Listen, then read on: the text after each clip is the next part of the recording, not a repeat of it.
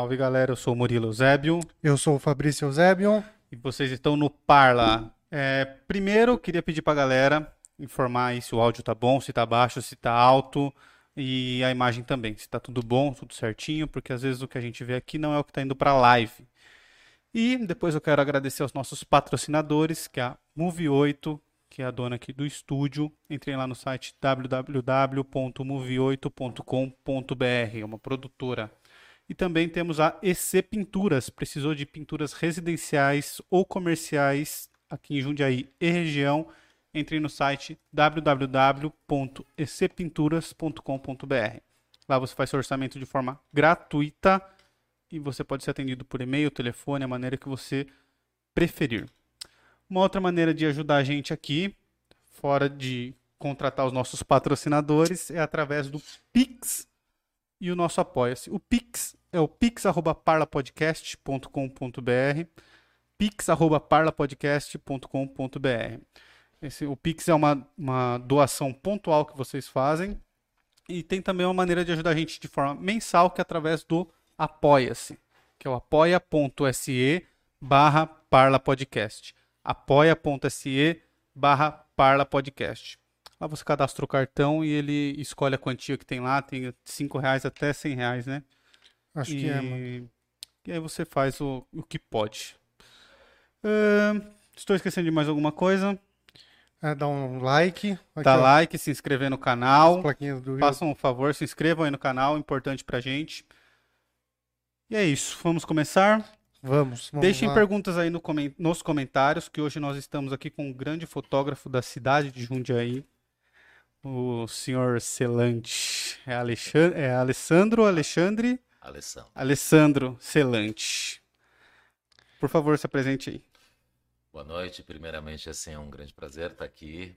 É, é sempre uma experiência, assim, incrível poder bater um papo, poder falar um pouco da, das experiências e das não experiências nessa pandemia. Puxa só o microfone mais um pouquinho Ah, para tá. você. Pode puxar. Poder Isso. compartilhar. Acho que a palavra é compartilhar. Então, vamos lá, bater um papo. E Celante, é, bom, para começar, né? é, você trabalha como fotógrafo há quantos anos já? Eu, na verdade, eu tenho uma formação em comunicação social, tenho algumas outras formações. Por quase 30 anos eu trabalhei, e ainda trabalho como designer gráfico. Então, comercialmente, eu sou um designer. E Ah, paralelo a isso, nesses mesmos 30 anos, eu venho desenvolvendo projetos fotográficos. Então, por volta de 30 anos que eu fotografo, né? E esporadicamente ia montando projetos, tentando expor, tentando entrar em alguns eventos e desde 2014 eu resolvi parar com o design gráfico e trabalhar basicamente com fotografia autoral.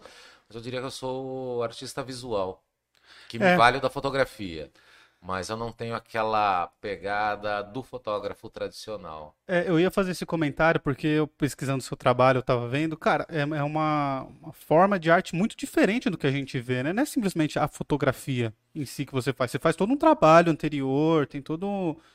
é, você faz aquela, como é o nome? A piscina do. A banheira? A piscina da impermanência. Piscina da impermanência. Eu, pô, disso. sensacional, cara. O que, que é isso? Na verdade, o projeto se chama Máscaras Impermanentes. Esse é o, o mais recente projeto, paralelo a outros que eu estou desenvolvendo, que em função da pandemia 2022 ficou, assim, a minha agenda basicamente pulverizou. Mas eu ainda tenho muito desdobramento desse projeto para trabalhar.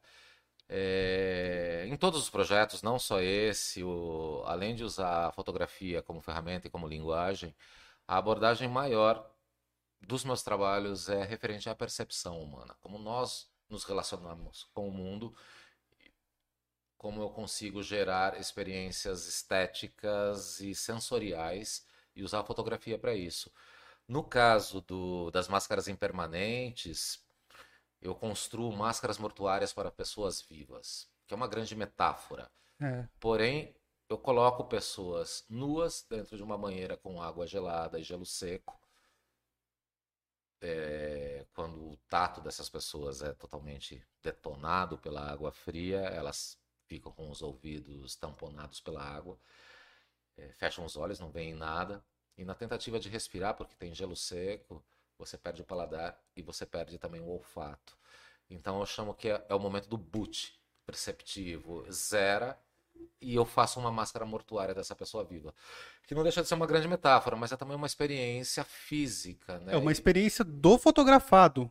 Do fotografado. Que da hora, cara. Eu não tinha visto de, por esse ângulo. Eu achei que você fazia para ficar o efeito mesmo de uma pessoa parecer ali que, que está morta, mas porque até me incomodou um pouco ver assim. Os fala. efeitos visuais, eles são consequência disso, mas a proposta primeira é uma experiência do fotografado. Pô, que do legal, cara. Que legal. E a minha experiência quando eu faço o autorretrato.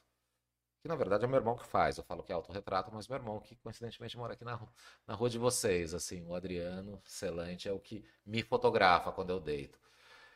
E é muito interessante porque as pessoas realmente se desnudam, não só das roupas, mas de tudo, De né? tudo. Se entregam e o relato que elas trazem é uma forma de eu levando o projeto para diferentes caminhos, assim. Então eu, eu falo, é roteiro de documentário. Você faz o roteiro, gera um norte e vai. O acaso te presenteia de alguma forma, tu vira à esquerda e vai e, e a coisa muda. Então existe sempre essa relação com o fotografado.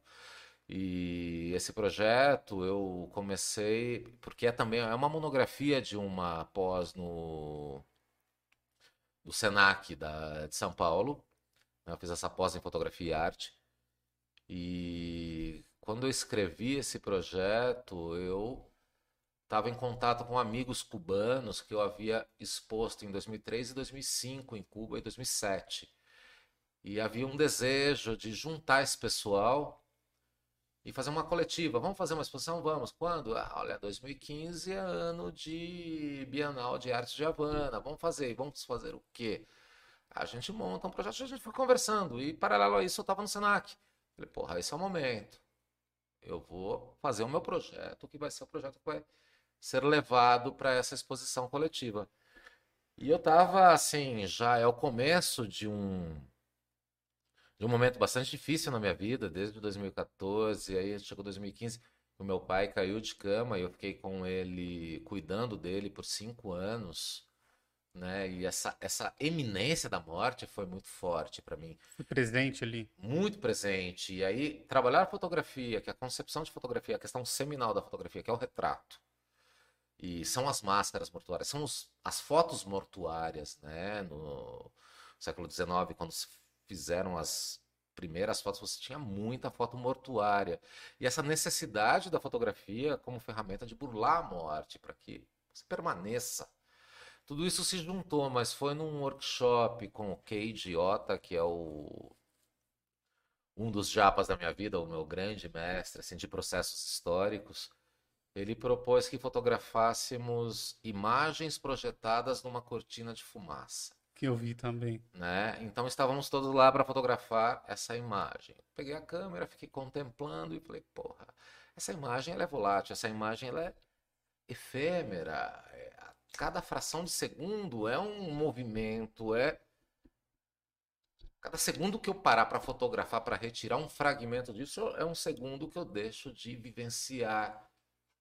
E aí que a coisa alinhou puta, fumaça, isso, tudo. Eu comecei a fazer as experiências com o gelo seco, as pessoas deitadas, e aí eu percebi que aquele ambiente hostil deixava as pessoas totalmente absortas mesmo, assim, no, no processo, e se desligavam do mundo, né? Eu falei, poxa, eu posso gerar uma interrupção nesse processo sensorial mesmo, né? Que é a nossa relação com o mundo, né? Nós, enquanto sujeitos, a relação com o fenômeno que é o mundo, é por percepção, pelos cinco sentidos. E é metafórico, é, mas fisicamente também é, é um incômodo. E como eu comecei a escrever, e vários rumos que eu, que eu levava, essa, essa, essa forma de escrever, caía em alguns questionamentos, até com a fotografia, como as várias formas de acúmulo, né? Como nós acumulamos coisas, como nós acumulamos imagens, como nós acumulamos tudo.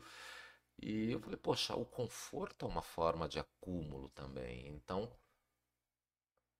a forma de zerar tudo isso é exatamente um- uma proposta desconfortável. Por isso eu comecei fazendo no inverno, estava por volta de 9 graus num laboratório fotográfico. Fizemos em quatro pessoas, eu, meus irmãos, meu sogro. Foram as quatro primeiras fotos. E quando eu tive um resultado disso, eu comecei a. Falei, é isso, fui, finalizei. E aí em Cuba nós nos encontramos, né? A minha parte do projeto, que era uma coletiva, cada um fazia uma coisa, eh, nós nos juntamos em 2015. Deixa eu só, só fazer um comentário. Você trouxe algumas coisas pra gente ver, né? Uhum. Desses que você tá falando, você trouxe alguma Eu coisa? tenho a primeira foto, que é a portada das Dá pra gente fotos. mostrar pra galera aqui? Dá. Camaleão Porque aí eles ficam mais. Inclusive o camaleão foi modelo seu. Sim, eu não diria modelo, eu diria. Seria participante? É, Pega, pega a revista, essa revista ela é mais recente, mas é, é incrível, porque a primeira foto que eu fiz, quando nós fizemos, eu fiz o autorretrato, dois irmãos e meu sogro. E mesmo ambiente, mesma qualidade de luz, mesmo tudo. Aí, gordinho, você vai ter que se virar, hein? Essa foto aqui foi a primeira delas. Essa foi a primeira e foto. ela é a primeira e ela é o carro-chefe, ela é a foto que define todo o projeto. Essa foto é uma das fotos que a gente estava conversando, que é da, da piscina do, Da impermanência. da impermanência. É a primeira É a foto. primeira foto da Primeira piscina da de impermanência. 300 fotos. Pô, muito louco, cara. muito 300 bom. pessoas que passaram pelo projeto. Que legal. E aí deve E- ser feito, E é o meu sogro. É seu sogro esse. Meu sogro, Takuji Miyamoto. Deve estar nos vendo, ouvindo Um abraço. nesse momento. Então, o que aconteceu? Quando eu fechei isso, assim, a coisa não para, o processo ele é muito dinâmico, ele não parou até hoje. E como eu já tinha ele feito e a data da viagem para Cuba tinha um tempo, eu estava muito inserido no processo de organização do Festival de Fotografia de Itu. E comecei a soltar isso. Falei, poxa, essa foto é legal. E por mais que eu faça uma crítica à fotografia, de certa forma, não deixam de ser retratos. Falei, vou me inscrever num dos melhores festivais de fotografia do Brasil, que é o Festival de Tiradentes, do Foto em Pauta, que tinha uma proposta de enviar retratos para uma exposição que se chamaria Retratos. Eu falei, vou pegar essa porque é que eu mais gosto. Mandei e foi contemplada dentro de uma exposição também coletiva de retratos. Em Itu, eu, eu fiz um- uma intervenção no coreto da praça com oito fotos, fa- simulando um porta-retratos octagonal, de fotos de 2,5 por 3 metros cada uma da- das máscaras. Isso antes de Cuba, né? Mas em Cuba foi quando eu iniciei a relação de sobreposição dessas imagens, de ver através da fotografia. Porque quando você trabalha um suporte fotográfico que é simplesmente suporte, é uma foto na parede. Se você quer ver, você olha essa foto. Tocar é impossível, não pode tocar. Fotografia você nunca pode tocar. Não Isso pode. me incomoda também. É. Bom, é bom você falar isso. Aí eu fiz experiências numa impressão em espelho, porque aí você não vê só a foto, você se vê na foto. Aí experiências com imagens em tecido translúcido, que você deve ter visto, que é a mais conhecida. Você vê através da imagem. E aí a projeção na gente, que é o mais próximo do toque na imagem, sentir a imagem. Aí eu fiz essa experiência em Cuba, foram acho que 24 fotos que eu tinha na época, e elas eram maiores do que a que eu expus aqui em Jundiaí, elas tinham por volta de um metro e meio por dois e dez cada foto, e varais paralelos onde havia essa sobre- sobreposição de imagens. E o, e o grande barato foi, vamos fazer? Vamos fazer. É, um dos nossos amigos, curadores, um grande amigo, Cláudio Sotolongo, que é um cubano, designer gráfico excelente, também professor da Universidade de Havana, ele conseguiu que a universidade concordasse em expor essa coletiva. Então, não tínhamos pretensão, faríamos em qualquer lugar. De repente, a Universidade de Havana comprou a ideia. De repente, a duodécima, duodé, é, duodécima Bienal de Artes de Havana acabou integrando no circuito. Não fazia parte das nossas aspirações colocar. Então, Esse projeto entrou como uma coletiva junto com outros artistas dentro da Bienal de Havana de Artes, que é conceituadíssima no mundo inteiro. Sim. Né? E aí, putz, não parou mais. Não parou mais. E devo muito a Cuba. Acho que foi a quarta ou quinta viagem que eu estive em Cuba. Eu já expus lá três vezes, quatro vezes, três vezes eu estive, com a, uma das, das vezes não. Mas é um país que sempre é o meu pontapé inicial. Já tenho muitos amigos e adoro, assim, é do caralho. Bom, e fazendo uma pergunta paralela à fotografia, como é Cuba, cara? Porque é um lugar que eu tenho curiosidade de conhecer, a galera tem muito preconceito com Cuba, né? É o seguinte, é, tira todo o seu preconceito da mala, vai, curte ou não curte. Quando voltar a gente conversa, você me diz o que é Cuba. A Cuba que eu conheço é a minha É a Cuba, sua. assim, entendeu? É uma cidade que tem muitos problemas, é um país que tem país. muitos problemas, mas é um país que sobrevive a um embargo, assim, cara. Não entra em É. mérito político. Comunismo fudeu Cuba. É, ah, fala, cara, o embargo é capitalista. Exatamente. É, é mas é uma cidade. Você conhece Salvador? Eu, Eu nunca conheço, fui, o Fá eu foi. Conhece? Eu acho que tem uma atmosfera mais próxima no Brasil. A Havana, Salvador. O povo, aquela. Sabe? É, é muito parecido com Salvador. Sim, mas eu tenho muitos amigos, adoro Cuba. Tive problemas burocráticos e câmbio e coisas assim. Mas eu, eu retiro dessa história. Em 2017, acompanhando meu irmão, que é acadêmico, que é formado pela Unicamp, tudo tá, ele tem um grupo de estudos de, eu acho que é pedagogia histórico-crítico, que é marxista. Eu acompanhei ele em alguns eventos de sobre a comemoração dos 100 anos da Revolução Russa na Unicamp. Hum, É um paralelo que eu faço a Cuba porque eu senti isso na minha experiência pessoal. E não é só tirar os preconceitos, porque a gente acha que não tem, tá legal, vou lá, curti, adorei. Eles têm problemas também, que você não pode falar que lá é mil maravilhas. E uma das senhoras acadêmicas, não sei dizer o nome dela, ela conta a experiência dela do Partido Comunista nos anos 60, brigou aquela coisa da ditadura, a experiência dela na Rússia. E ela, com toda essa ideologia comunista, quando ela chegou à Rússia, caiu a ficha dela que ela era uma pequena burguesa. Ah, tá, Você entendi. entende? Então, é, tem tudo isso e é legal pra você. Não há algo assim, você não faz essa meia-culpa estando Sim. aqui. Eu recomendo, adoro Cuba, penso em voltar. Se eu, eu tenho mais um projeto que eu estou trabalhando, quero levar para lá. Tem o Cláudio, esse meu amigo que é ele, a mãe dele, que são ambos acadêmicos. Ela é uma estudiosa de povos primitivos na Universidade de Havana, que é muito próximo da santeria cubana com a nossa, com o nosso candomblé, com a nossa umbanda. É um povo maravilhoso. Como o nosso é, a gente perdeu essa noção, né? Palhaçada toda que tá rolando, a gente perde essa noção, mas eu, eu recomendo. É, é uma experiência que eu quero ter, cara, ir pra lugares diferentes, assim, culturalmente bem diferentes. Temos perguntas aí, Fá? Por enquanto não. Galera, pode deixar a pergunta aqui no chat pra gente. Estou olhando aqui. Bom, e fora esse trabalho do. Fora esse trabalho que você fez aqui, qual mais você fez que você trouxe aí pra gente ver, cara? Poxa, aqui que eu tenho, cara, é só das máscaras, porque é um trabalho que já tem cinco anos e 2020 foi assim um. Foi um araquiri, assim, do trabalho. E agora eu tô retomando. E o que acontece? Ele é uma ocupação, é um trabalho muito maior do que essa experiência. Então eu tenho esse, esse trabalho. São duas Nossa, coisas isso é muito muito legais falar em cara. experiência. Eu vou usar primeiro a do meu Peraí. sogro, Deixa eu. Que é a mesma imagem que vocês viram, qual é a proposta? Esse trabalho já foi exposto Hum, no Eu acho que vai ficar melhor você mostrar. mostrar. onde, onde a- Ah, pra, pra câmera ali. Isso, tá lindo. Isso, é, tá bom. aqui, Isso. esse trabalho, ele teve, rodou bastante, bastante Isso, lugar, assim. Não, Pro pra lá, pra lado, câmera. pro outro lado. bastante Isso. lugar, mas com a minha presença, porra, México, Já. Brasil em muitos eventos, é, e Uruguai.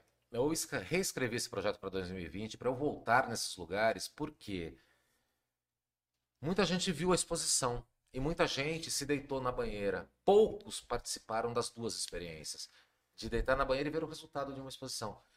A proposta era para o Itaú Cultural para o Rumos do Itaú Cultural, que depois eu tive que abandonar, porque 2020 realmente não tinha como, porque a proposta era viajar, começar no México, passar Manaus, é, Olinda, é, São Luís, é, Salvador, todas as capitais, é, Tiradentes, São Paulo, Jundiaí, Campinas e tudo, é, Paranapiacaba, todos os lugares por onde passou a exposição, voltar com a banheira, proporcionar um encontro, uma conversa, como a gente está tendo. Num dia seguinte, proporcionar a experiência imersiva, para que as pessoas pudessem se deitar e pudessem trazer né, a experiência para mim. E num segundo momento, que essas pessoas pudessem entrar em laboratório comigo para que eu desse uma oficina de processo fotográfico histórico alternativo. No caso, um Van Dyck, que é o marrom Van Dyck, que o marrom desse químico lembra muito o marrom do pintor Van Dyck. Então, é voltar para as técnicas de 1860, 70, e eu ensinaria a pessoa a transferir essa imagem que ela foi fotografada, essa máscara mortuária dela mesma, no linho, num tecido. Então, ela mesma fazendo. Ela mesma. Putz, isso Sob a minha supervisão, faria isso com nos moldes de 1870. Que louco. E ela poderia levar para casa seu próprio sudário, a tua própria representação na própria na escala real do, do rosto dela. Tá, a pessoa fazia o processo da. Deixa eu... Peraí. A pessoa fazia o processo da banheira, então ela deitava lá e tal. Aí você tirava as fotos. Sim. A foto é com câmera top. Assim. Analógica. Não, Não, é. desculpa, é com câmera câmera digital. É, com câmeras tops, né? De. Você desculpa os termos, é que É, nós dois não sabemos nada Câmera. de fotografia. É, Câmera tá? digital. É. Nem é top. Nem é top. Não, mas Nem é beleza. Leica. é uma Nikonzinha. E aí você. Essas câmeras digitais você fazia. Mandava pro computador. Uhum. Aí você tira um. Sei lá. Uma transparência, Uma um, fo- transparência. um isso. fotolito. E aí Hum. você fazia esse processo de 1700 e pouco Uhum. e passava nesse tipo de, de linha. Sim. A transferência se dá, para quem conhece silkscreen, é muito parecido, como você queima uma tela. Porque os processos históricos, eles não trabalham com ampliação, como a gente, como fo- 35 milímetros analógico, você amplia para o papel. No processo histórico, não, você faz um sanduíche. Então, se você quer uma imagem de um metro por um, por um metro e meio, você precisa de um negativo De um, transparente de um metro por um metro e meio, faz o negativo. Claro, você sensibiliza a superfície que você vai utilizar, no caso o tecido, coloca a transparência, que seria o negativo, põe os vidros, faz sanduíche para proteger, sai no sol, deixa o ultravioleta queimar, ou você faz um forno de ultravioleta, um forno de luz. Uhum. O sol é mais legal porque a gente está trabalhando experiência, a experiência Porque- interna. E aí você volta para o laboratório, revela no químico, seca e você tem esse tecido Ok, com a imagem transferida. Nossa, que e louco. você louco, poderia mano. levar para casa. É muito interessante. O projeto é meio, ele é grande. Eu estou falando de uma parte dele. Eu só pude trabalhar com um ponto. Se eu resumir em três pontos esse projeto, na linha do tempo, ele trabalha com três pontos presentes: um presente que se foi, um presente que virá e um presente aqui e agora. Você pode chamar de passado, futuro, mas eu gosto de chamar de presentes, três pontos de presente.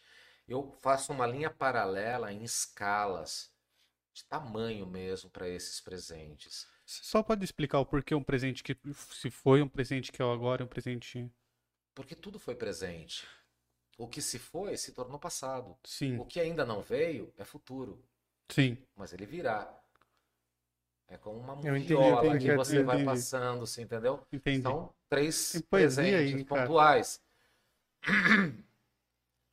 Eu faço uma linha paralela com escalas, tamanho mesmo, coisa muito simples. O presente que se foi é um presente de escala pequena, é um presente documental, é a foto 3x4. Remete, não é, mas remete a documento, remete a passado.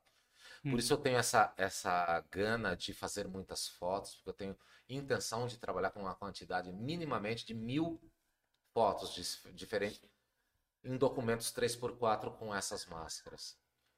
O presente que virá, que é o presente vindouro, onde ele, você não sabe, você não tem certeza, é enigmático, é fantasmagórico, é o presente. Camaleão Albino seria muito bom para falar desse presente, que é o presente do legado estético. As proporções são enormes. São, não, não é palpável, mas são aumentadas, né? como as estátuas gregas dos Sim, legados. é o que eu tava entende? pensando. É algo assim. E o fantasmagórico, essa coisa da transparência. É o que eu faço nas exposições, as pessoas já conhecem. Mas tanto o presente que se foi quanto o devir, eles não são a representação mais próxima da morte. A representação mais próxima da morte que você tem é a escala um para um, o aqui e, E agora? agora, que são os sudários. E aí essa oficina parte exatamente no aqui e agora. Esse presente, esse presente me interessa. Eu preciso dos dois para falar desse que veio e chegou e se foi e foi documentado. É basicamente isso. Cara, É uma muito coisa- muito eu achei louco, muito tô- legal, tô cara. Muito legal. Então é isso. E, e quando você parte de experiências sensoriais e com pessoas. Eu tenho problema em falar com depoimentos e eu falo que se é depoimento, é polícia. Se é testemunho, é evangélico. Então, assim, eu não sei. Fica aberto, assim, mas o que eles me trazem é muito importante, porque eles passam. Todos passam pela mesma experiência. O referente de cada um em relação à experiência me traz um testemunho totalmente individual. É muito louco. É muito Eu achei louco isso. Eu imagino que tenha é pessoas um- que. Mas as pessoas elas devem ter reações muito diferentes a hora que tá Muito, no banheiro. Muito, muito diferente. Isso é enlouquecedor. Eu imagino que tem pessoa que tem crise de pânico, Tem. pessoas que se dão melhores ali. Olha, cara, vou pegar pô, dois exemplos assim, a Tainá e o meu sogro. O meu sogro foi o primeiro. Eu até eu era meio fiotão para fazer a, a experiência, mas é- cara, 9 graus, com a gota atacada, ter que subir num tanque de alvenaria, porque as primeiras eram num tanque de alvenaria num laboratório. Depois que eu descobri a piscina para se tornar itinerante, aham. se deitar naquele gelo seco, respirando aquilo, sem ouvir, você só ouve. Eu subi, fotografei, fotografei, desci, fumei um cigarro, voltei, E a pessoa lá. fotografei a pessoa lá. Eu nunca faço isso. É que é ele, é assim, com a mesma expressão, totêmica, assim, um totem. Tanto é que não, nem ligam tanto ele a um asiático. Eu já ouvi falar que é mexicano, que é boliviano, Cara, que é ia um É, totem, que é um boliviano. americano, que é isso, ou seja, ele assume várias formas. E dentro do isso também, Camaleão Albino poderia dar uma assessoria dentro de um conceito filosófico de máscaras. Ele é a máscara última, a máscara do homem sábio. É como um nirvana, né? Que muito louco. do velho, da- né, que, e assim é muito, e assim, muitas coisas não foram pensadas, muitas foram, mas muitas não. Só- E aí você capta isso e leva. Mas enfim, a experiência dele, coisa. E da Tainá, que quando eu a trouxe de volta, eu pego pela. Às vezes eu ponho e tiro. Vejo que a pessoa não. Ela ficou, tá, tá, tá, tirei. Eu olho pra pessoa, falo, porra, não está aqui. Às vezes até penso, volta, filha da puta, volta, filha da... Mas você olha, a pessoa tá lá. E ela, com aquele delineador todo borrado, chorando Putz. sabe? Puxei, fiquei de boa. Sempre tem uma equipe comigo, os as pessoas que me acompanham e ficam junto. Não é algo perigoso, mas é algo que tem que ter uma atenção. E ela estava fazendo uma cobertura. É até interessante depois a gente pegar nesse ponto onde ela fez essa cobertura, que é a Ocupa Colaborativa, que é, tem grande pa- participação nisso. E ela terminando isso, ela secou o cabelo, a gente sentou e começou a conversar, e eu falei, não, no momento que você chorou, eu chorei? Sim, você chorou. E ainda com a maquiagem toda borrada, chorada. Então há um descolamento, né? Existe. Muita gente recorre, é um surto. Para mim, a minha experiência hermética, eu sou um fumante inveterado, então imagina deitar numa água fria, o pulmão comprime, eu vou buscar o ar. Aquela, Entendi. aquela, aquele excesso, dá uma lombra, aquilo, assim, para mim é uma experiência horrível.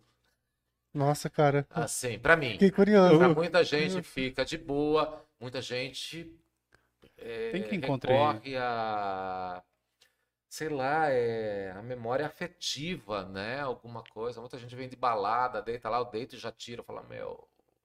E pessoas de idade, a pessoa se deita depois que eu ponho o gelo seco, porque é muito diferente. E quando você já deita e tenta respirar, ou deitou, acostumou com o gelo, aí é quase que um efeito. Mas o grande, a grande pegada é quando você deita o gelo, já tá lá, você vai querer respirar, porque a água é fria, teu pulmão comprime, e você vai puxar o ar e aí fudeu. Aí fudeu legal. Aí tá entregue.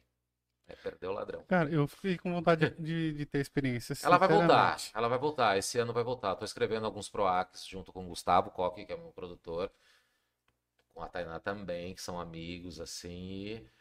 É, um PROAC que a gente foi contemplado, eu fiz uma exposição com 100 máscaras sobrepostas aqui em Jundiaí.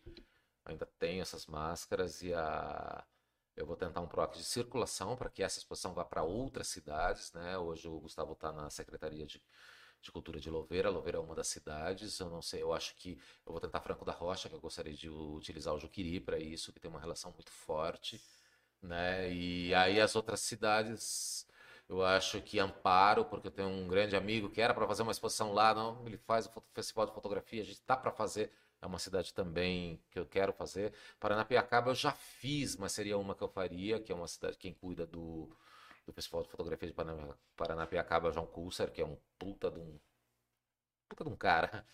E aí, sei lá, é meio que aleatório, não sei quantas, tento isso. E vamos rodar. E paralelo a isso, um projeto paralelo, que é um contraponto à questão da morte, que é a questão da concepção da vida, que é o Furiô. eu Que é um tô- outro projeto. Outro projeto, completamente distinto. Antes de a gente falar desse projeto, é, a Júlia Martins Fox hum, mandou aqui. Salve, gostaria de saber se você tem algum parentesco com o professor Adriano Celante. Adriano. Isso. Adriano Celante. Ela não falou do que, que é o Adriano- professor, talvez ajudaria. O irmão E. dele, ele falou no começo, né? Adriano, Adriano é meu irmão. Ah, tá. Então tem. O Adriano que faz as minhas, meus autorretratos, que eu minto pra todo mundo. Que, o que acontece? Imagina num tanque. O Camaleão conhece o meu espaço. O tanque de revelação é, é um tanque negativo. Depois tem a parte positiva, eu ponho um, um, um gerador de 250 watts para ligar os flashes ligado na tomada. Aí eu deito, jogo toda a água, né? Eletricidade e água não rola. Não, não É. rola, cara. Então, o Adriano é o meu porto seguro e eu- quando eu digo que fiz autorretrato nesse projeto, é o Adriano Celante que faz as minhas fotos. Qualquer É. foto que você me vê na banheira foi o Adriano. Que legal. Ele é meu querido irmão, ele me ajuda na, na parte de desenvolvimento teórico, assim, ele é o meu, meu consultor. E o cara que pega no gelo também participa das, das coisas, é meu irmão mais velho. Aí ela continua aqui, ó. Você pretende expor ou já expôs sua obra no Sesc? Então, eu não sei, a minha bússola em função da pandemia, eu não sei como vai se dar. Mas dentro dos projetos do PROAC, eu tenho um dos projetos que eu estou escrevendo que é circulação de obra. Então tem uma obra pronta, é circular. Outra é o Faz-se em cores, que é o Faz-se em cores, que eu fotografo e tenho colorido, a versão colorida de quando a pessoa cai, a reação da pessoa. Esse Ah, projeto foi aprovado ano passado e faltou um documento que eu não mandei. Então eu acabei perdendo um PROAC porque eu não mandei um documento, mas tinha sido contemplado. Então esse ano eu devo reescrever. Então já são dois mais fáceis de lidar. E outro, de- outro deles é trabalhar exatamente com a concepção que eu falei para você dos três presentes. É... Esses três presentes me geram o quê? Uma proposta de ocupação. E o SESC seria um local ideal para ocupar, com exposição, com oficina, com experiência, com tudo, mas eu não conversei, não tenho nenhuma tratativa com eles ainda. Se eu falar com o meu querido Gustavo Coque, se isso é possível, não é aquele que me produz, é, é o cara que decide essa parte. Desses Legal. três projetos, que- tem deixa- mais tem, é, aí o Samuca. Não, a, a Júlia ela mandou que seu irmão foi professor da mãe dela, por isso que ela perguntou. Aí Estamos o- envelhecidos. É, então. Aí o Samuca, O Samuca seria uma boa substituir eu no Filabrizando aqui, ó. É, então. É... Excelente. Na sua opinião, esses aplicativos e dispositivos móveis de fotografia tornou a prática mais acessível ou banalizou a, fotogra- a fotografia enquanto arte? Ou nenhuma das duas coisas? Eu acho que ambos, né? A gente trabalha sempre com nenhum e ambos ao mesmo tempo. O que que acontece? Eu tenho um exemplo, tem um dos projetos que eu não comentei aqui. É, eu inscrevo o meu trabalho, geralmente, via de regra, é escrever como um PROAC. Então, são editais que você escreve, uma exposição, coisas assim. Porém, tipo esse da revista, era um edital para pleitear a capa dessa revista. Eu falei, porra, eu tenho um retrato, eu vou mandar, é só essa foto. Essa foto sozinha, ela, se- ela se dá conta. Eu mando uma minha, outra que eu acho legal, cara, não rola, é ela. Ela. Você entendeu? Então, o que acontece? Um projeto que eu fiz com digital, poderia ter feito com analógico, não sei, seria mais moroso, é uma coisa. Agora, projetos que do tipo um evento de arte não digital, mas fotos de celular, mobigrafia, não sei que lá. Cara, se eu vou fotografar com celular ou com uma lata de Nescau fazendo um pinhole, é o que eu tô pensando, é o que eu disponho também. Você não tem uma like, tem uma lata, é com a lata que eu vou fazer. Eu acho que isso que determina. Então eu nunca me inscrevi especificamente em projetos. Você tem fotos de celular? Não, eu tenho um projeto que por cinco anos eu fotografei meu pai. E naquele fotografar meu pai convalescente, que se chama esmorecências, que é, como o confinamento faz com que você vá perdendo gradativamente o afeto por uma pessoa amada. Você se torna mais pragmático, cuida. E para registrar isso, não tinha dispositivo melhor do que o celular. Porque tá presente o tempo todo, é isso? Ele está presente o tempo todo, ele é menos invasivo, é rápida. O que vir com uma lente, ficar, É, sabe, parece que não você tem tá explorando, movimento. né? Então eu acho que, puta, isso tem McLuhan, né? A máquina, o homem inventa a máquina, a máquina reinventa o homem. E nessa pegada toda existe o excesso, a banalização, a própria arte, né? É difícil falar. Eu não vejo que o meu trabalho é um trabalho artístico. Só faço um trabalho, assim. Se é ou não é, não é isso que define esse trabalho. As experiências são muito mais interessantes do que classificá-lo até como arte. Então, há uma banalização muito grande. Existe a suposta. Samuca? É, É, Samuca, as pessoas agora acham que detêm o meio de produção, né? Mas não é bem assim. Não é bem assim. A Matrix só abriu uma brecha e já fechou. Eu acho que vai muito do projeto do que você vai fazer. Há 20 anos atrás, quando eu trabalhava com analógico, outras coisas, eu tinha que pensar no projeto, ver que filme usar, que sensibilidade, que isso, que aquilo, e pum. É a mesma coisa hoje, cara. Eu posso fazer um trabalho incrível, porque essa objetividade que a fotografia pressupõe, ela não é uma falácia, mas ela não é também uma verdade. Você pode trabalhar o mecanismo fotográfico de maneiras muito mais sensíveis, Uhum. entendeu? E não deixar o equipamento falar por você. é, eu entendo isso. Eu entendo que o celular é só mais uma, uma ferramenta pro fotógrafo. Então eu não sei qual é a É. próxima que virá. É, e Entendeu? tipo, as pessoas que têm o talento ou conhecimento, porque, cara, você falando de fotografia aqui me abriu uma visão sobre fo- fotografia que eu jamais te- teria é, da foto em si, sabe? O conceito, tipo, Uhum. a foto pra mim ficou um momento, é, é só aquilo que registrou, mas existem todo um contexto por trás daquela foto que, cara, eu vou- começar de hoje a olhar as fotos de maneira diferente. E o que ela vai gerar depois. Exatamente. né? E, e eu acho que a pessoa que tem um celular e tira foto ali pra Instagram, Facebook, essas coisas, ela não tá muito preocupada com isso. E pro fotógrafo profissional, você tem celulares de alta qualidade que acho que é só mais um, é uma ferramenta pra esse trabalho, pra essa Nem sempre cabe, às vezes cabe. Sim, assim, massa no caso do, do projeto com meu pai foi imprescindível. Como eu tenho um projeto com lata de Nescau. Você Você tira foto com lata de Nescau, é Sim, isso? o Eu- no, no Gandra, quando eu estudei no Gandra, o Wildon também estudou lá. A gente, na aula de artes, fez uma máquina fotográfica com caixa de leite, cara. Era muito Aí legal. usou película.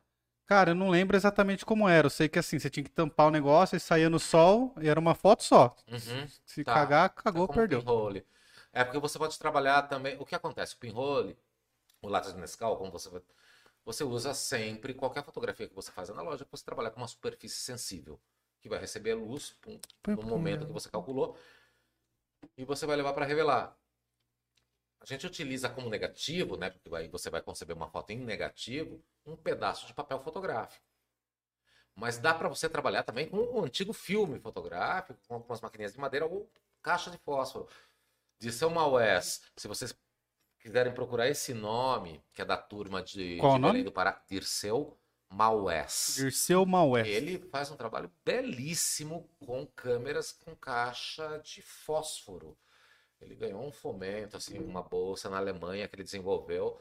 Tem um trabalho que é Dusting the Wind, que ele faz no Veropeso.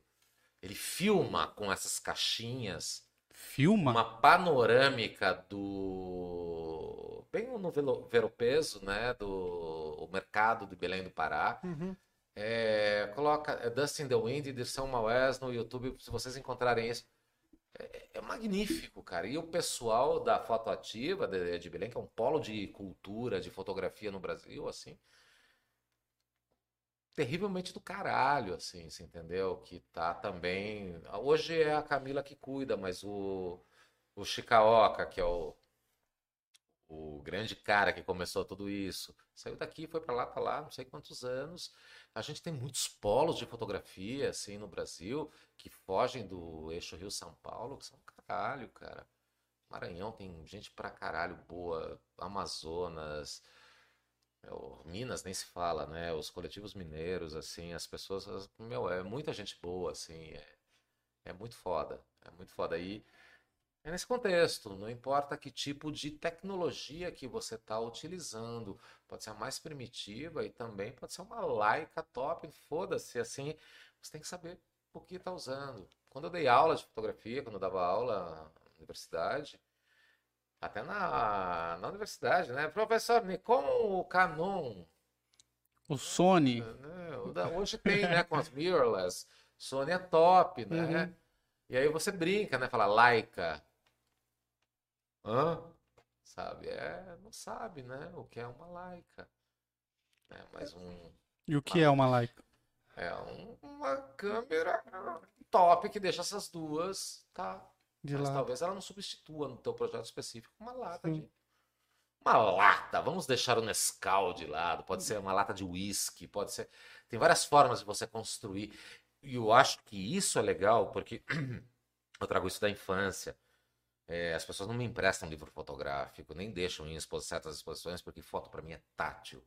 Eu abro um livro, eu meto a mão no livro, eu posso te passar. Então, não só o toque, o tátil da foto, que os labirintos com os tecidos, a grande lance é você poder tocar nas fotos. É, como eu diria assim.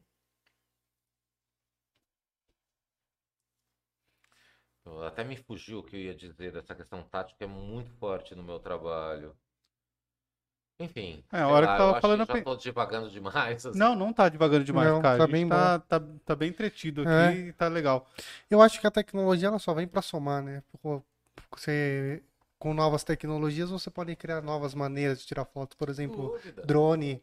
Então você vai criar novos tipos de fotografia, novas maneiras de fotografar. Uhum. Só que o trabalho artístico tá na pessoa. A tecnologia é Sim. só o meio. Tipo, drone eu não tenho saco nenhum para usar, mas eu posso contemplar fotos de quem fez com o Sim. drone. É, e existe também uma relação muito. Não é só com a tecnologia de produção. Eu até queria. A gente estava falando de dispositivos, né, da lata de Nescau. Até tem um artista italiano, já um senhor chamado Paulo Dioli, que ele foi, em determinado momento no projeto dele, ele foi internado de tanto enfiar celulóide na boca. Caraca. E na mão não tem problema, mas na boca, o que que era? Olha que, olha o nível de transgressão. Ele era o dispositivo. Ele pegava no quarto escuro um pedaço de celuloide, punha na boca, diafragma e saía para revelar. Ou na mão. só da luz do sol entrar um pouquinho, sim, né? sim. Pra ele galera era entender. a câmera. Gente, isso é arte, né? Se Isso não é, o que cara. deveria ser.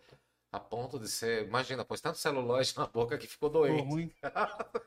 Mas é muito louco, cara. Assim, então, eu acho que a arte pressupõe. Eu não sei se vocês chegaram, falaram em Sesc. Fala a, É, a, a vocês- o Sesc é muito novo aqui. Não sei se vocês chegaram a ver uma exposição do Arno, o Rafael Micknen, um fotógrafo no Sesc, onde ele só se autofotografa. Não, eu não vi. Só se auto. Ele tem hoje quase beirando os 80 anos e a carreira dele toda foi ele se autofotografando com analógico, sozinho em lugares assim, pondo timer e fazendo aquelas fotos perigosas até numa alto de, um- de uma árvore, ou- enfim.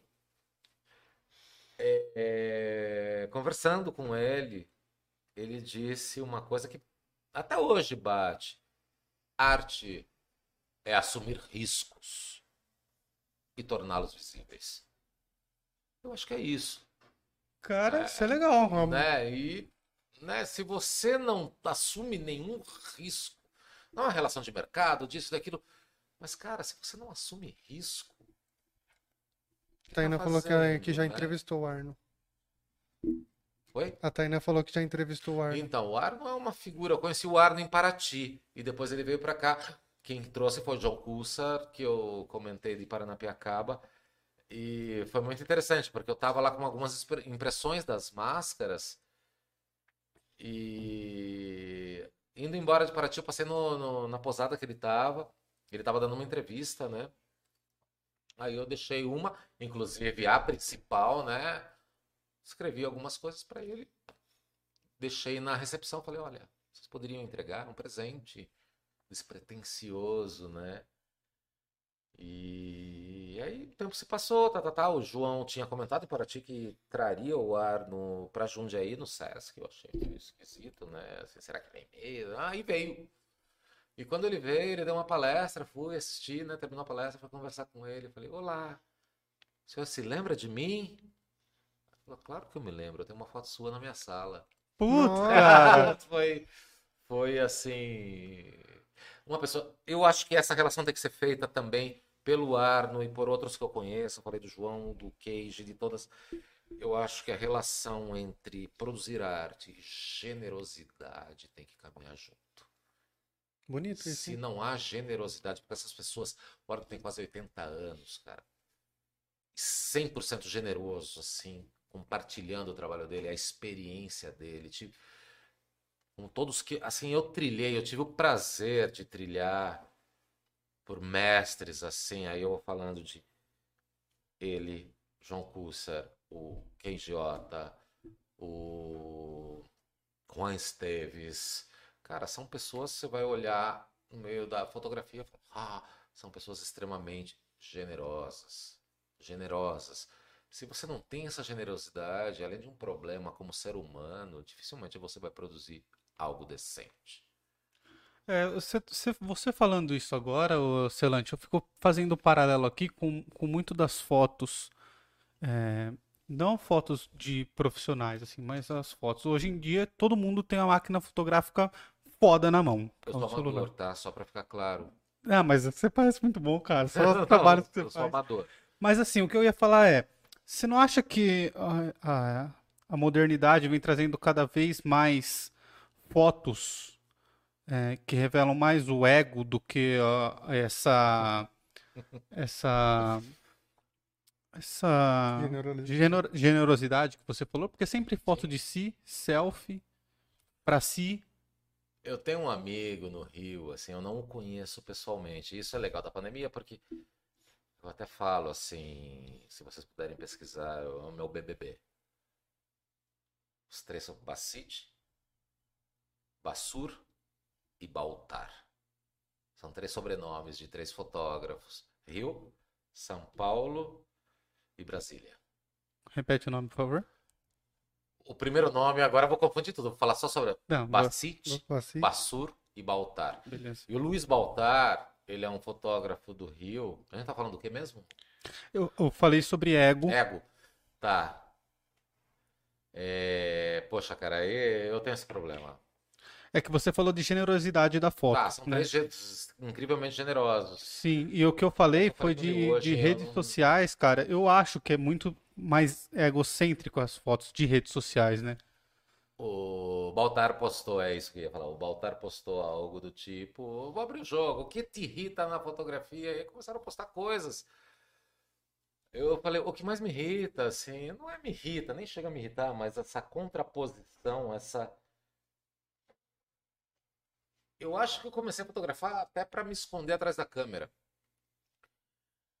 E fotos de perfil de quem tá quase se escondendo e aparecendo, eu acho que define toda esse ego, cara. Porque a pessoa não se esconde, né? Ela... Porque ali não são fotos que você vê a marca, você vê formato, lente, tá, mas é meio.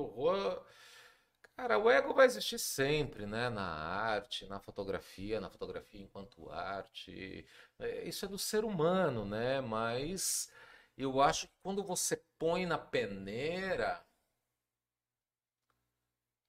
assim, os generosos são os que são realmente, como eu diria, minimamente relevantes dentro desse cenário. Mas tem, né, cara? Tem de tudo. É, é, eu me escondo bastante, assim. Eu tenho problema para lidar com essa questão do ego. Eu, eu fico piso em ovos de, às vezes, fazer uma afirmação. Isso pode ofender.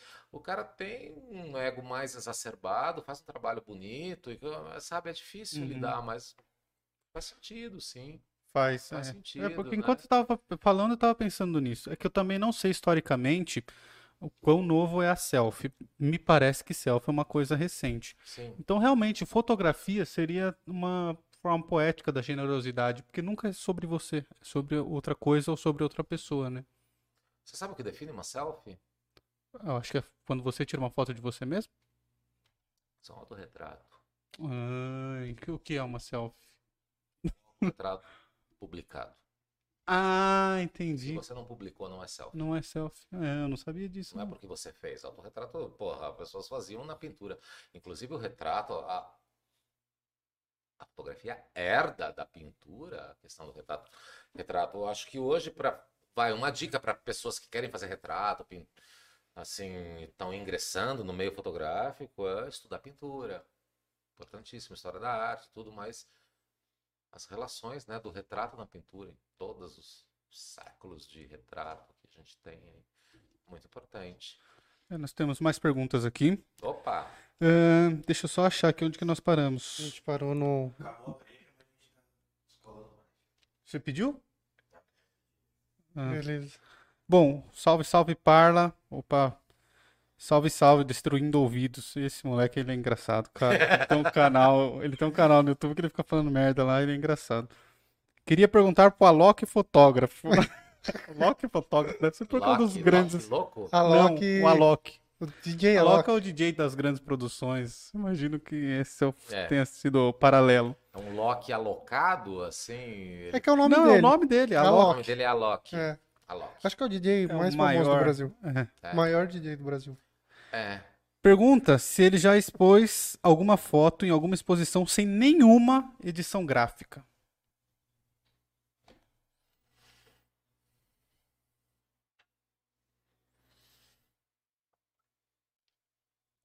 Eu acho que o quando a fotografia ela é você sobe um arquivo, eu já considero edição, é difícil que não tenha Como assim? Mas eu acho que ele quis dizer no sentido de você abrir um Premiere da vida, sei lá. Acho que ele quer dizer nesse não eu uso sentido. o Photoshop, Isso. mas o Photoshop ele é o meu suporte para as imagens subirem. Você prepara quando vai imprimir. É...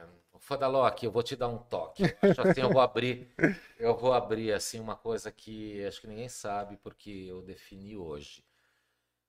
É, Eu estou trabalhando num novo projeto que não foi citado aqui, se chama Furio. Furio é refúgio em japonês. Que é o da- do nascimento. Que eu... Isso. Ah, legal. Eu parto do mito judaico-cristão da concepção da vida, onde Deus moldou o homem com barro e depois Soprou. fez a imagem, semelhança e soprou. É quando dá ruim, por isso, por isso furiou. Tem um contexto muito grande, mas É, o trabalho que eu estou fazendo, ele pressupõe performance, nudez. Após o sopro, só para você ter uma ideia, é, não, não mais nos é possível ficarmos nus plenamente, tirando só as roupas, porque há uma pele cultural que nos envolve, nos involucra, uma coisa doida nesse sentido. Então o trabalho é com performance de pessoas recorrendo a uma nudez plena, sim, recorrendo à matéria-prima da criação, que é barro. Ah, eu acho que eu vi um projeto. Eu, eu já tenho algumas coisas já há um tempo que eu às vezes eu posto, mas qual que é a relação? Hoje eu decidi que essa pessoa pós-performance vai se deitar em papéis brancos grande e impregnar um pouco dessa forma. E isso será exposto logo depois dessa impregnação. Aí eu acho que nem foto vai rolar, é direto uma transferência do corpo performático com a matéria-prima direto para o papel. Aí eu poderia te afirmar que É uma exposição sem edição. não vai haver edição né? Mas eu uso, para você ter ideia, eu, eu fotografo com câmera digital, então a câmera digital ela é colorida, nenhuma câmera digital capta em preto e branco, É. né? Ela tem uma relação RGB.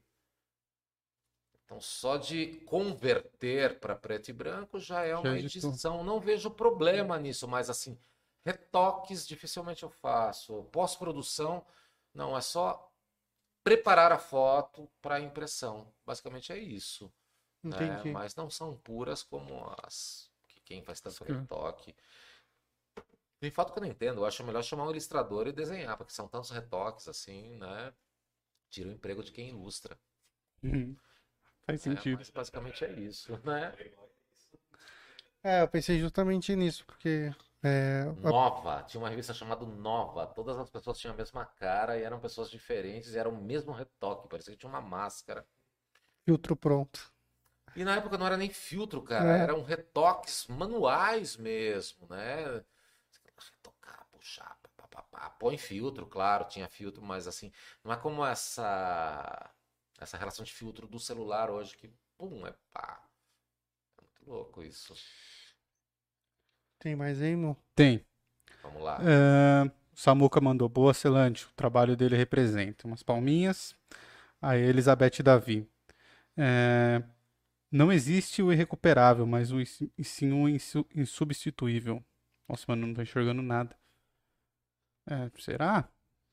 E aí ela coloca que é o, o- ela tinha mandado tudo junto, aí ela apagou. Nunca o celular vai substituir o fotógrafo. Foi isso que ela quis dizer. É, realmente. É que o fotógrafo ele usa do celular, né? É, foi que a gente discutiu sobre o fotógrafo. Ah, não são, cara, se você ler, Eh, esse pessoal que está questionando isso, procuram ler Willem Flusser e sobre a Bom, o Flusser foi um puta de um teórico trabalhou na USP, ele veio do leste europeu, voltou para lá e bateu o carro e morreu, assim, a gente perdeu um grande teórico. Cara, qualquer Coincidentemente, estava conversando hoje sobre imagens clichê. O que é clichê? Clichê é um padrão, é uma. Você vai fazer. Diferentemente da pintura, outras técnicas, a fotografia ela pressupõe uma imagem técnica. Você tem um aparato hermético que faz a leitura com a perspectiva, que é aquela perspectiva renascentista que foi criada, foi usada pelos gregos e foi criada, muito utilizada para fazer pinturas com profundidade no Renascimento italiano. Você entendeu? Então, o aparato, ele é blindado e ele ele vem pré-configurado. Se você não quebrar isso, não importa se é celular, não importa se é uma câmera analógica, não importa se é uma câmera digital com 10, 20, 30, 1 milhão de megapixels, ah, Não isso importa. o grande lance é a relação que você tem enquanto um operador disso, se você tem condições de quebrar, de transgredir o que aquele aparato está pronto para fazer, senão é ele que te domina. Então vai de você. É a câmera ou é você? O, o, o embate, primeiro, é entre vocês, assim, entendeu? Entendi. Entendi e concordo, cara. Achei sensacional. Temos mais aí, Fá. Muito bom. Alguns amigos já participaram de projetos seus e Ah, tive o prazer de presenciar sua exposição na No Ocupa, quando existia. Daniele Giacobelli mandou.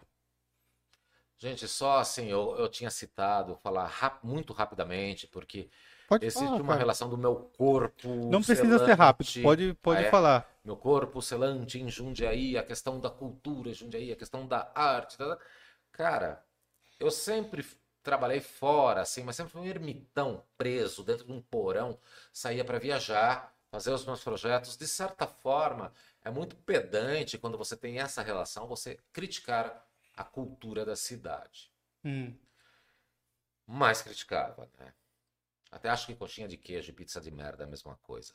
Ah, Mas, assim, tá, mas em dado momento da minha vida, quando houve a ocupação, a proposta de ocupação de vários pontos de cultura de Jundiaí que se juntaram para ocupar um espaço e por oito meses ou um pouco mais lá, e eu pude levar minhas fotos na fachada da ocupação, onde eu conheci Gustavo Coque, o Grilo, a Kátia, todo esse pessoal que é uma meia-culpa, fala, opa, não é uma relação de que isso vai ou não vai para frente, se isso está estagnado ou não, uma relação de que eu conheço as pessoas certas para lutar por algo melhor. Você entendeu? Então, eu acho que se as máscaras chegaram onde chegaram hoje, foi elas nasceram e no comecinho estavam engatinhando, conheceram Ocupa e de lá que ela aprendeu a nem andar, a voar. Eu devo muito e eu não posso dizer que a Ocupa não era Jundiaí, então eu devo muito a Jundiaí nesse sentido pela Ocupa colaborativa, que foi um período imprescindível. A Ocupa tinha uma agenda melhor do que do SESC sério.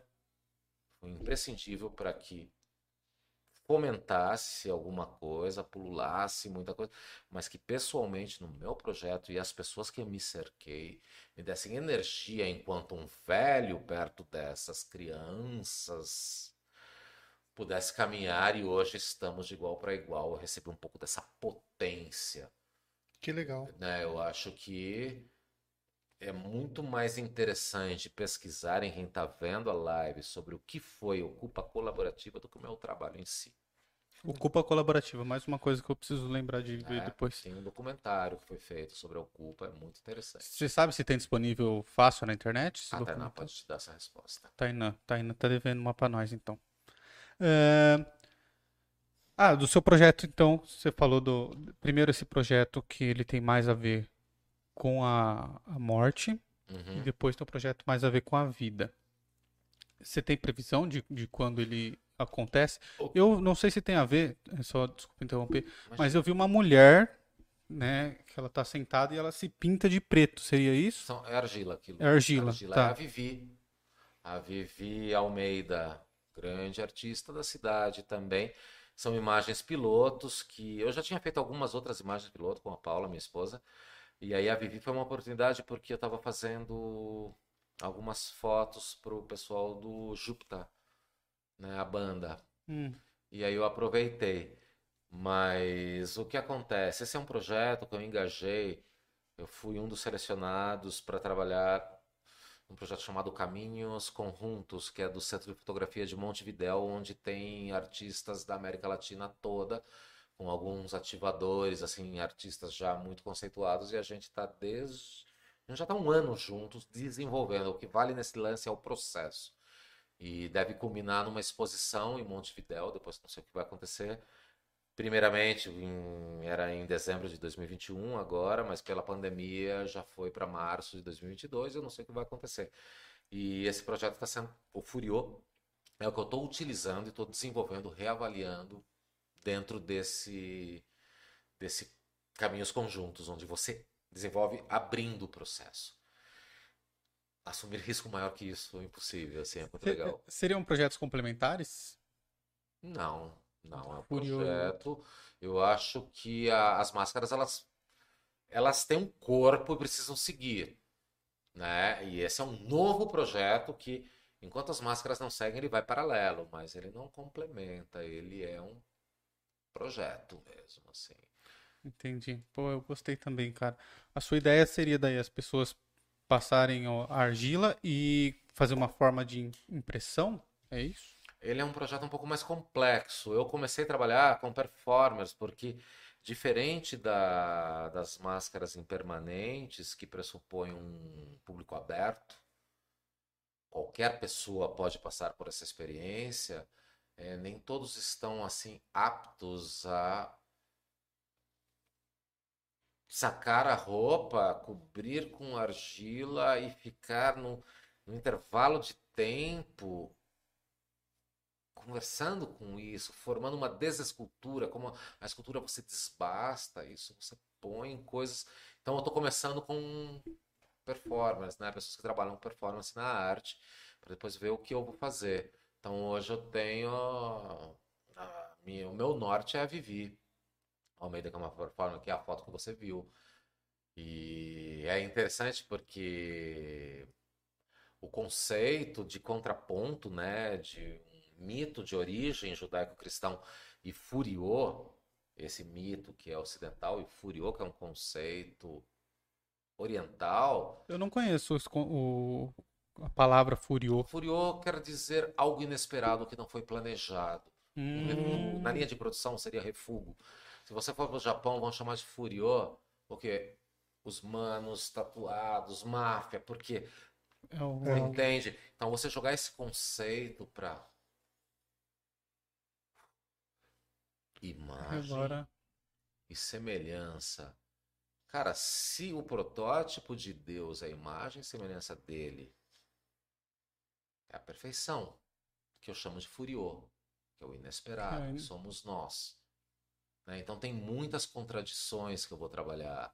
Então, o, o mito judaico-cristão com essa contraposição é só um norte, mas a intenção é trabalhar com corpos dissidentes. É, na verdade, eu digo que são corpos distópicos que têm dentro de si uma utopia para ser aflorada, precisam de um que é uma distopia tamanha, né? Você fazer imagem e semelhança.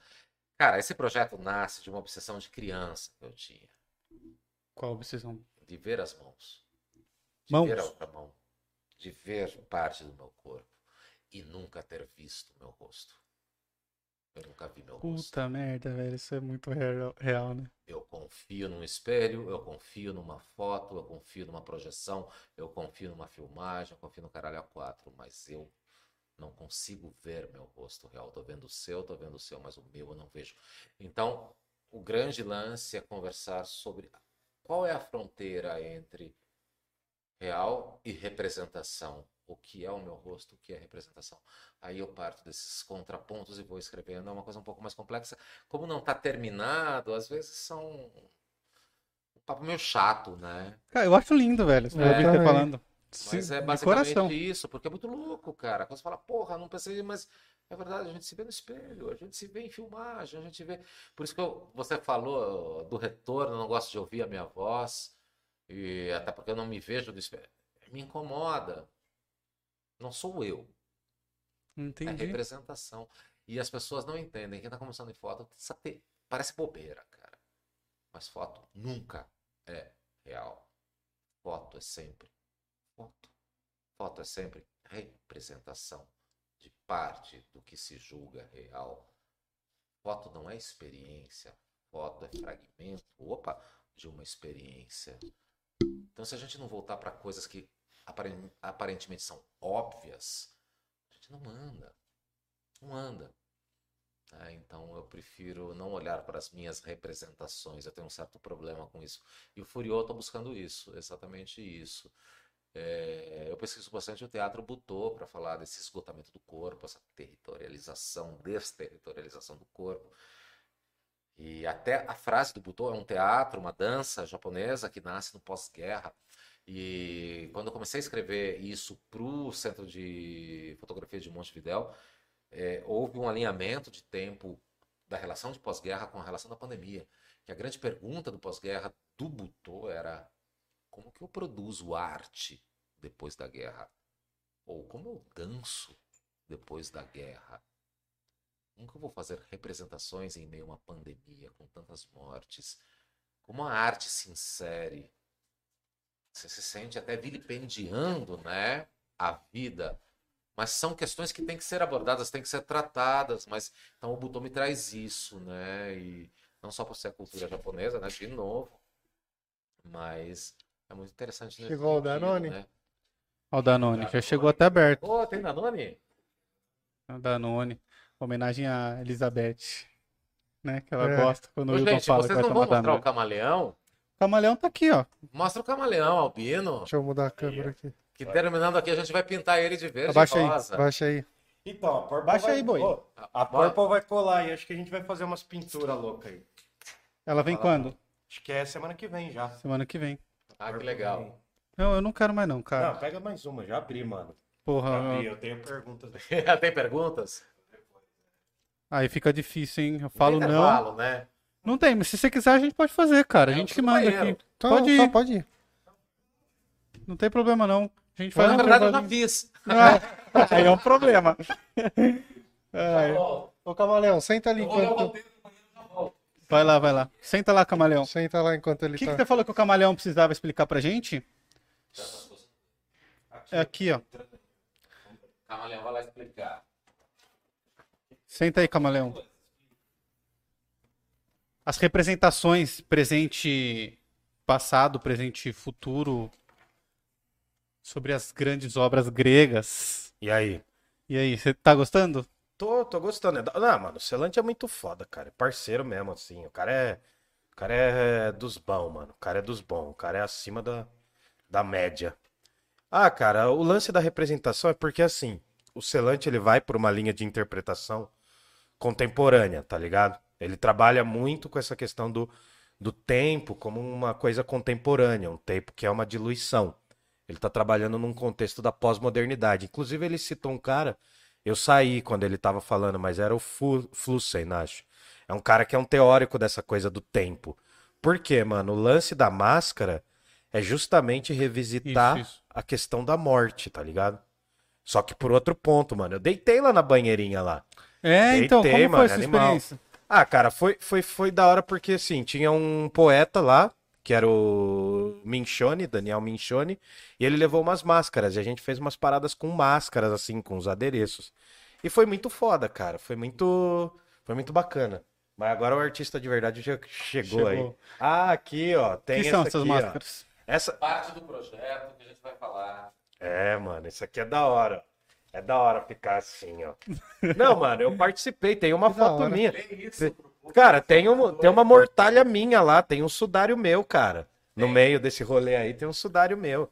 Eu vou botar aqui, vou ficar em off, Não, mas. fica aí, fica aí, Ah, eu tô descansando em pé. Tá não, mas O que, então, que é isso aqui?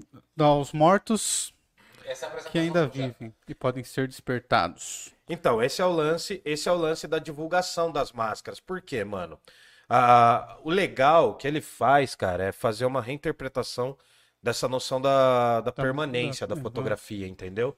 Por exemplo, você tava falando da questão da, é, que você tava falando da questão das lives, né, mano? Da- das lives não, das selfies. E então ele tá questionando justamente esse elemento. Como as fotos se diluíram na socie- E não é ruim, tá ligado? O que ele tá falando que não é que Sim. ele não é contra, eu não, eu não sei, eu fui pegar o Danone, então não, não ouvi. Mas ele- o que ele tá falando não é ruim, não é, ah, não é que a selfie é uma coisa ruim. Não é que a característica das fotos terem, terem afundado na molecada aí, tá todo mundo usando foto a rodo. Mas a questão é o tratamento, cara. Como que você dá, qual é o sentido que você dá pra isso? E o lance das máscaras é justamente isso, cara. É, tem- é muito da hora quando você sente o tátil. Ele fez na Ocupa, ele fez os. Ele fez os, as, as fileiras lá, né? A parada das fotos, né? Que era o, ser tipo um presente mesmo pra gente. Né? E aí o que acontece, cara? Ele faz com vários materiais e o lance desse sudário, mano, é muito top. Mas é esse que é o rolê, cara. Eu acho que a fotografia é uma expressão da humanidade, a gente vê a história da fotografia. E o lance, cara, é como ele trabalha a camada, as camadas. O que me chama atenção é, é como ele trabalha as camadas da fotografia, tá ligado? Porque assim, eu fiz um ensaio com ele e, cara, ele mandou as fotos, tipo, foi, foi mandando por etapas, entendeu? E tinha todo um lance, por conta de eu ser albino, tem todo um lance de pensar a claridade de uma outra forma. Nem sei se ele pensou tanto assim, mas o lance do, do albinismo fez com que ele fizesse. Você lembra que foi a primeira foto sua que eu elogiei? Que foi essa daí, que é a Que eu falei dele. assim, eu falei assim, cara, eu queria uma foto dessa. Aí, Então, aí ele me falou de você, É, mano. Não, e- Barbas. é ele na banheira. é aquela com o... Não, mas é aquela com o tapa-olho. Que Tá. a gente fez. Fala, fala do fotógrafo também, ah, cara. É um Fala. projeto, inclusive. Sim. Tem que falar no Vem, microfone, cola aí, senão cola vai aí, cola aí, mano. Cola aí que eu já tô roubando o rolê já. Não, Hildon, obrigado, irmão. Valeu, é nóis. Sempre presente. segurou as pontas, hein? Ah, o Hildão, velho, ele é. que segurar seu pipi. Tinha opção, né? Não tá tão frio, acho que até dá, né?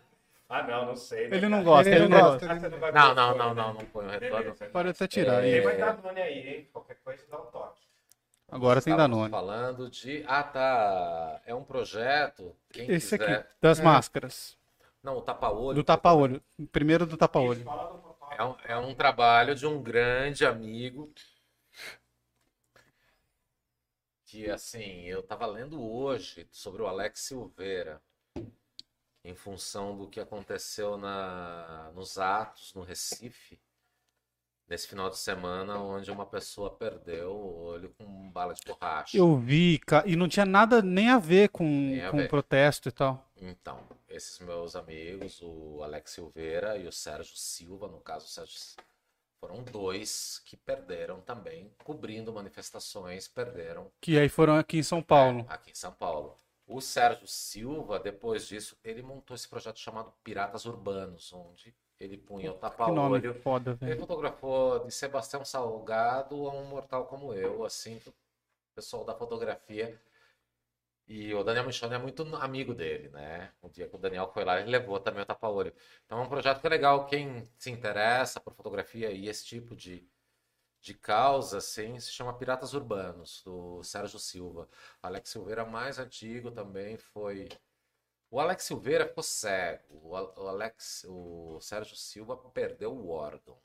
Cego Putz. também, mas perdeu. E essa semana aconteceu de novo, né? né? É o que ele falou. Você entendeu? E eles, eu tava vendo um trabalho de solidariedade deles dois, mais gente que perderam o órgão em manifestação, assim, sobre essa pessoa que. Né, teve uma mina também. É. Pessoas que estavam trabalhando, né? Imprensa, tudo porque existe um protocolo de uso desse tipo de arma não letal. Já não deveria nem ser usada, né? Mas eles usam totalmente fora. Eles têm os próprios protocolos que é mirar os olhos. Que aí- Detalhe, eu vou até a conversa. Ele, meu sogro é cego de um olho. Ah, é? Imagina ele, Alex Silveira e Sérgio Silva, o trio. Eu estou olhando os três conversando.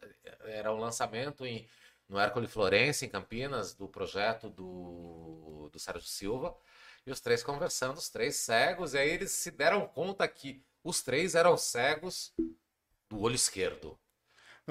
Filhos das putas, até isso, né? Assim, os Isso. três do olho esquerdo, cara. É uma coincidência funesta, né? Mas. será que os caras fazem de propósito, mano? Então, cara, né?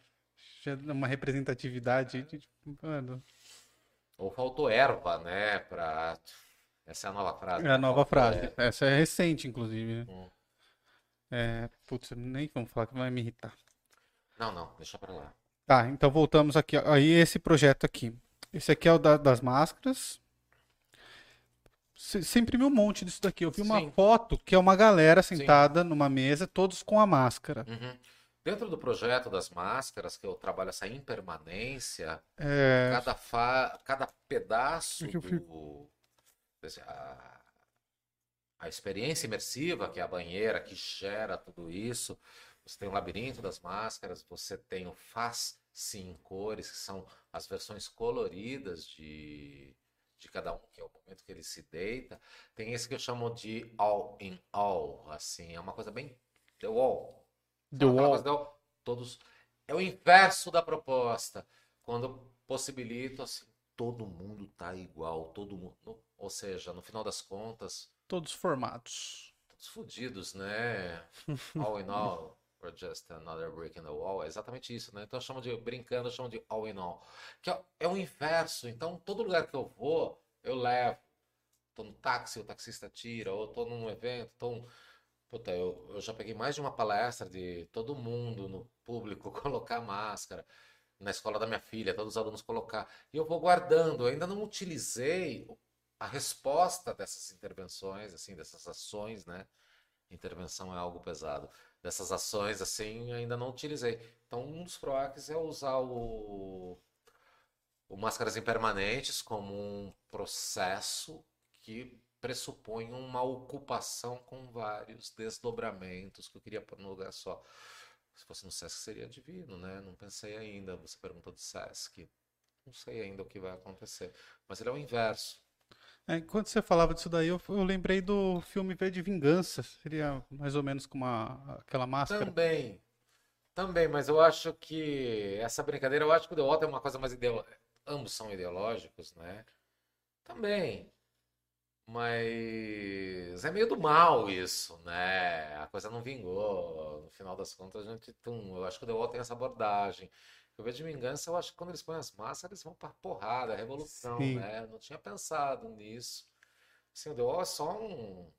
Antes que falem, né? Como essa foi Game of Thrones, foi um monte de coisa, assim, as pessoas falam. Falaram que é Game of Thrones essa? É, me falaram, você viu? Você copiou do Game of Thrones? É. Ah, tá. tem é um porque teaser é do- verdade. Aí eu falei, olha, eu posso te afirmar que eles não, não. copiaram de mim, mas eu fiz antes.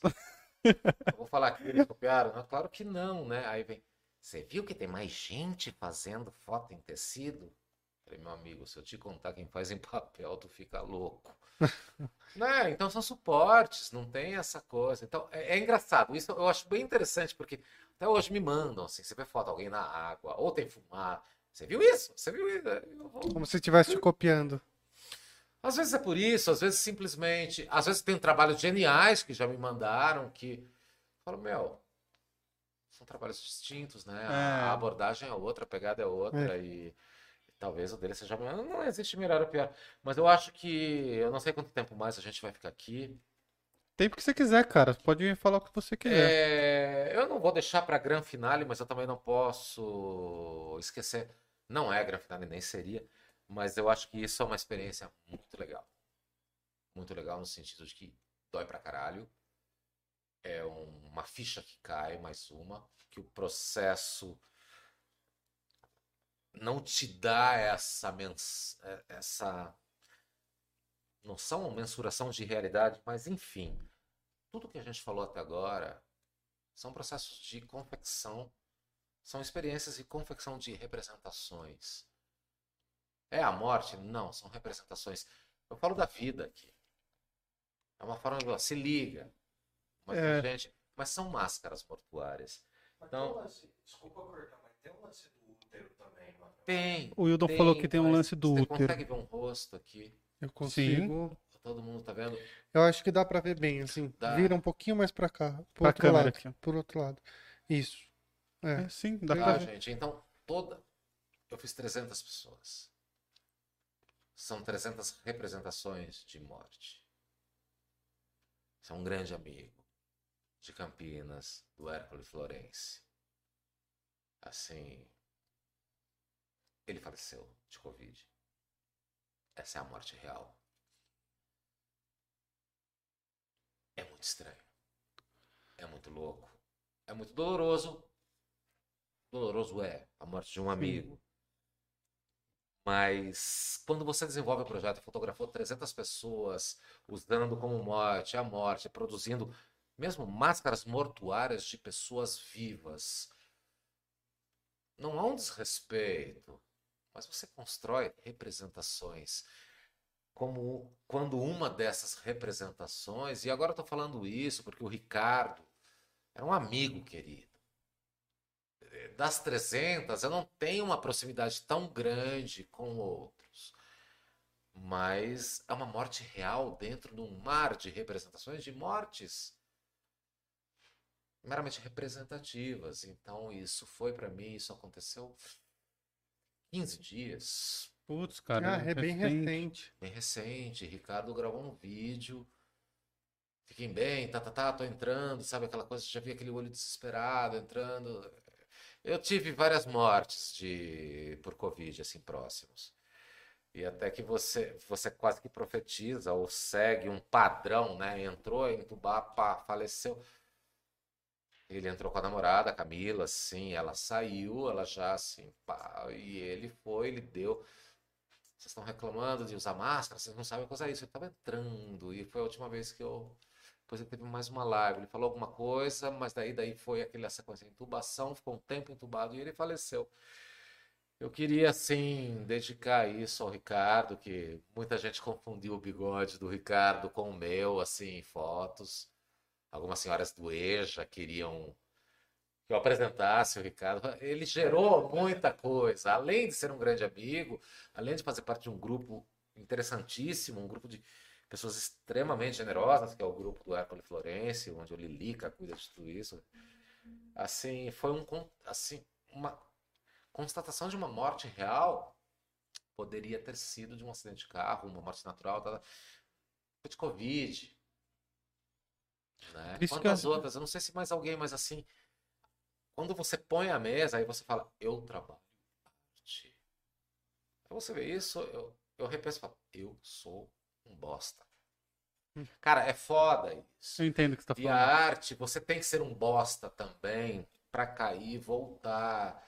Foi muito difícil lidar. Eu não consegui publicar essa foto dele como tem o face em cores, que é a foto até engraçada de alguns como cai, é a versão colorida, já que entra na água. Fiz essa homenagem, postei a, pra Camila, para todo mundo, assim. Ricardo Pontes, meu amigo, onde você estiver, você é a, a minha máscara que me pôs, assim, em contato com a realidade de novo. Ou seja, fotografia é representação. Eu represento a morte, alguém morre, eu tenho que lidar com a morte de fato. Ele é mais importante do que tudo isso. Mas a vida segue. Durante a sua experiência fotografando, quando você foto fotografa alguém conhecido, alguém que você ama, você sente? Ou você está ali sabendo que é realmente. Dentro desse projeto? É, dentro do projeto. Não te pega de alguma maneira como fotógrafo? a, a experiência. Banheira, é. Pessoas que eu amo. Você olhar, você vê e falar, poxa, vai acontecer cedo ou tarde. E aí isso Cara, te bater de alguma maneira? Olha, as pessoas, são 300 pessoas que entraram na experiência. Dentro dessas 300 pessoas, algumas eu tenho intimidade, outras eu tenho proximidade, outras eu conheço de oi, tá, tá, tá. Eu posso te garantir que eu amo todas. Tá. Mas essa relação você fala com a morte real, com a morte real. ela só aconteceu depois da morte do Ricardo. Só. E eu não fotografei, eu não fiz mais a experiência depois da morte do Ricardo, então não sei como vai ser. Como vai... Eu acho que a tua, a tua pergunta cai mais nisso, como é, pá, eu não fiz ainda. Entendi. Né? Então não sei, mas eu creio que vai bater e eu acho que é para isso que serve, né? É para isso, não sei como eu vou reagir. A gente vai. Assim, eu sou um chorão de carteirinha, né? Assim, eu me jogo. Isso não interfere no trabalho, mas eu realmente não sei o que vai acontecer. Mas não aconteceu ainda. E antes da, dessa, desse choque entre o da morte real e da representação de morte, tive nem tempo de pensar. Talvez por soberba, não sei. Não tive. Precisei de uma morte real para pensar isso. E precisei de você agora para me preparar. Eu nunca me preparo, né? Mas quando acontecer, eu vou lembrar de você. Isso é legal. Essa coisa é legal. Como. É, assim, são coisas tão individuais, né? Como as pessoas é, projetam seus referentes individuais e trazem. É claro que eu trabalho dentro de um universo de representação é, de um imaginário coletivo de morte, mas na experiência, é. por mais parecido que seja de alguns, de grupos, assim, você pode classificar, são muito individuais e também muito espontâneas, não dá tempo. Por isso que é, eu vou começar agora a colher depoimento das pessoas já que saem, pegar chapada, né? Porque você sai chapado lá. Assim, é isso que eu quero, essa coisa muito espontânea. Mas é uma nova fase. Indiferente da pandemia, é algo difícil de lidar e eu acho que imprescindível que seja lidado, né? Não sei se vai sanar algum problema, mas é algo que está aí posto, né? É isso. É, Tem mais alguma arte que você queira mostrar? Tem uma ali sentada ali, ó, de óculos. Não, eu acho que basicamente é isso. Eu acho que é legal. Eu não sei se tem algum link aí do meu espaço, Alessandro Celante, no Tem Instagram. o no Instagram. É, eu acho que o Putz, máscaras impermanentes, digita no Google máscaras impermanentes YouTube. Aí você tem alguns alguns audiovisuais que foram produzidos pelo Guilherme Sai, que é parceiro também nas coisas que eu faço quando precisa filmar, ele é o cara. E aí vai vendo, né? E coisas pessoais assim, quiser entrar em contato comigo, eu respondo muito rapidamente, assim. É, só antes de, de encerrar, é, você falou que deu aula. Você dá aula ainda? Não. Não dá aula. Você dá aula em faculdade de fotografia? Sim. É difícil ensinar alguém a tirar foto, cara? Eu nunca ensinei. Nunca ensinou? Não. Como é isso? Porque eu penso, você, se você dá aula de. Tirar fotos. Ah, uma boa foto. É que aí já, já vira então relativo, você né? Dá... Se você vai dar uma aula sobre técnica, uma aula sobre estética, Entendi. você simplesmente expõe alguma coisa, mas aí o que vai diferenciar até.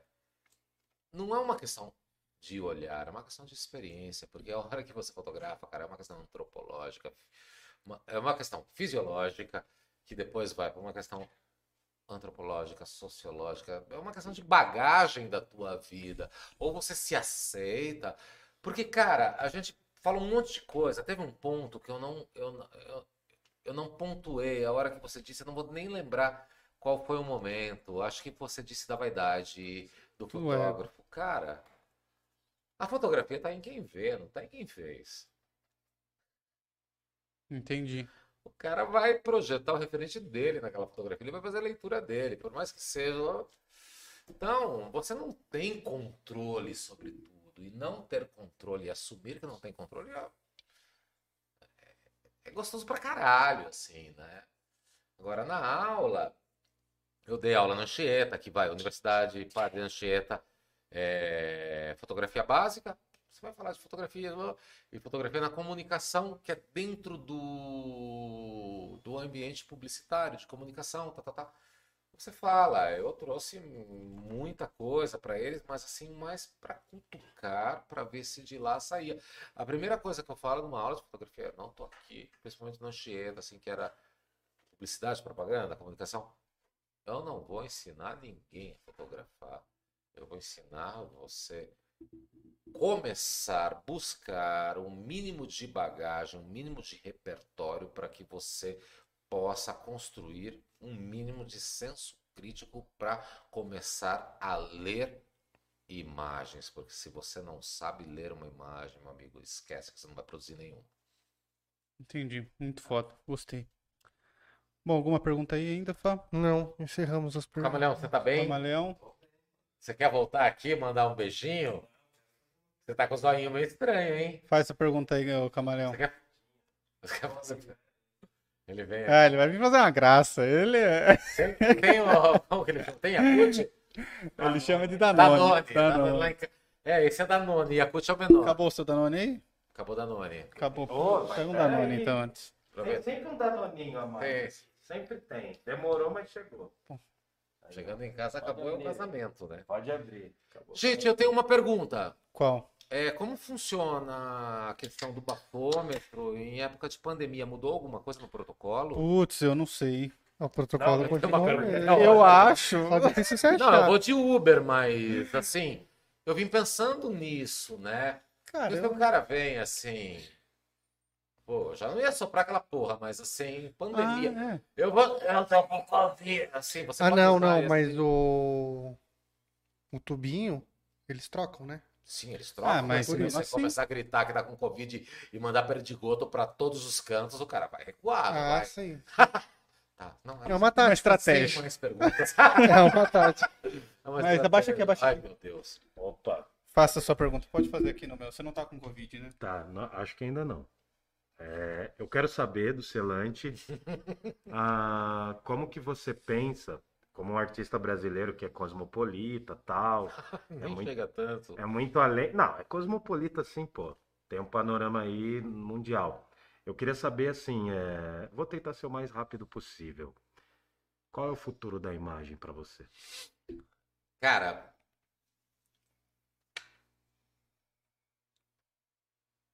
Eu, eu tenho trabalhado, inclusive eu tenho lido algumas coisas de alguns artistas, eu acho que você falando isso me, me remete muito a.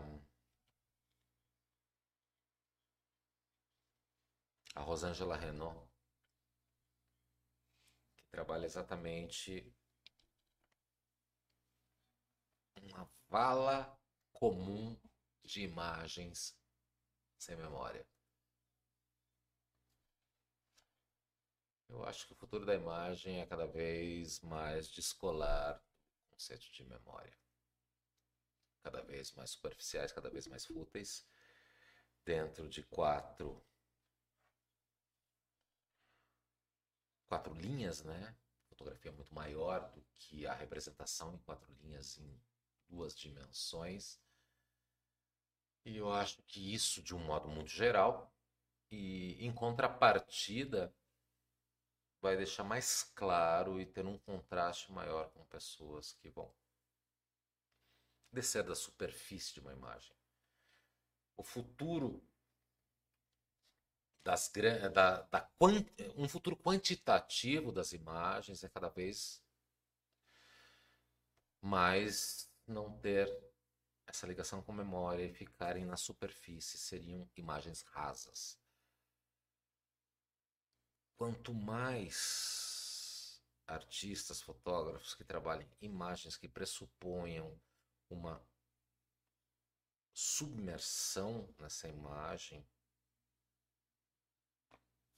eu creio que serão os grandes produtores de, de imagens, por assim dizer, não sei. A tendência é sempre quantitativamente é ter cada vez mais imagens sem memória. São jogadas numa vala comum de acúmulo. E a gente falou de acúmulo, já que a gente chegou aqui falando das máscaras, a questão de acúmulo. Né? As imagens têm que transgredir e transcender as quatro linhas de uma representação tridimension- é, bidimensional. bidimensional. Estou falando de fotografia, não estou falando de imagem de modo geral. Tem outras formas. E a tendência, eu acho que a fotografia nasceu com essa possibilidade e existe uma questão, acho que na época nem mercadológica caberia, mas uma questão hierárquica de camadas sociais, mas ela nasceu preparada para isso e eu acho que a tendência é que finalmente ela comece a hibridizar a fotografia. Cara, eu vejo muita coisa de fotografia híbrida, uma foto com outra foto sobreposta, isso é sobreposição de imagem, isso não é hibridismo. Eu falo fotografia, que é maior do que as quatro linhas, enquanto linguagem, estar preparada, e ela já está, eu acho que ela já nasceu assim, eu acho que não deixaram ela fazer, sair disso e conversar com outras linguagens, gerar uma metalinguagem. Eu acho que é o futuro das coisas decentes, assim, desde a arte cênica, a escultura, fotografia, ilustração, qualquer linguagem que saia do seu patamar assim tão fechado, acho que não são todas elas, né? Que abram esse leque e se juntem. Acho que o futuro é um grande bacanal imagético. Responde? Corresponde, corresponde. Cara, Valeu. sensacional sua visão. das Valeu, valeu, valeu.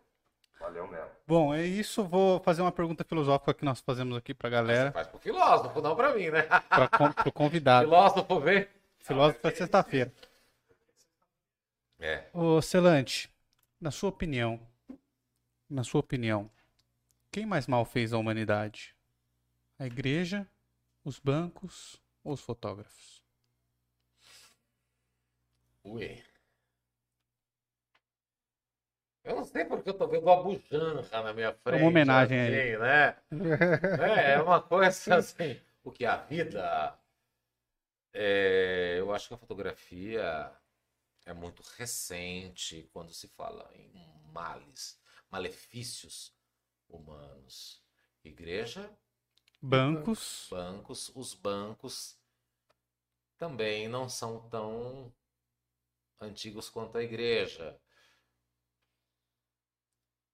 Eu acho que o ser humano, né, fez mal à humanidade. Eu não consigo. Cara, realmente é é uma arapuca que eu nem consigo entrar nela. É estranho isso. É uma pergunta muito louca porque acho que a gente tem uma uma tendência temporal, uma tendência linear de ver as coisas e trabalhar a arte, exatamente quebrar essa linearidade.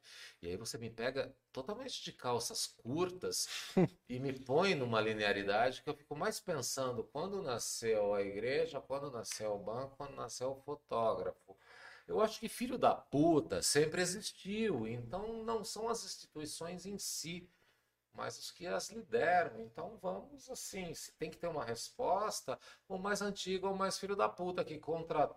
Tá, a igreja contratou um banco e um fotógrafo depois, assim, para pagar, entendi. né? Não sei, realmente não, não tenho uma resposta, acho que não há uma resposta para isso, mas eu não tenho um,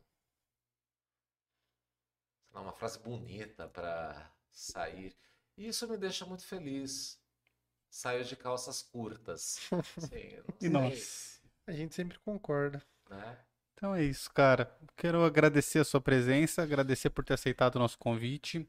É, pedir desculpa pelas nossas ignorâncias aqui, por qualquer Não, besteira que nós não, tenhamos não. falado. E agradecer. Quero agradecer também aos nossos patrocinadores, antes de, de passar a palavra.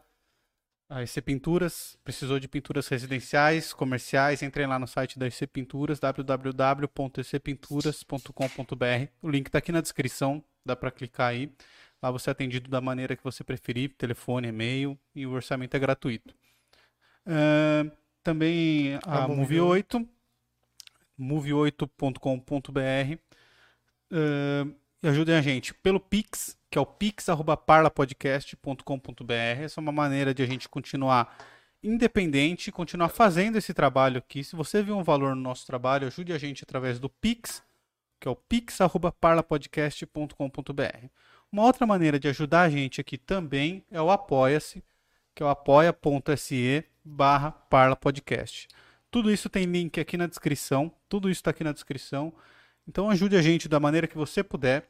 Se você não puder ajudar a gente de forma financeira, você ajuda muito a gente se inscrevendo no canal, aqui embaixo, dando um like. É isso, né, Fabrício? É isso, queria agradecer, muito obrigado. É, Você mudou meu jeito de ver uma fotografia. Pô, é verdade. De verdade Isso mesmo. é verdade. Achei lindo, cara. Eu acho falando da hora quando a gente tem um parla que a gente sai muito melhor do que a gente entrou, assim, por conhecimento. Eu posso dar um conselho? Pode. É, eu acho que isso é importante, porque se vocês saem. Eu, o ser humano tem isso, né? Sair melhor, legal, tá? Olha pra mim e tenta entender que eu também. Tenta entender que eu aprendi hoje, eu não ensinei. Então todos saímos. Sim. Entendeu? É muito importante pra mim Uhum. esse tipo de coisa, porque são saberes distintos, nunca ignorância.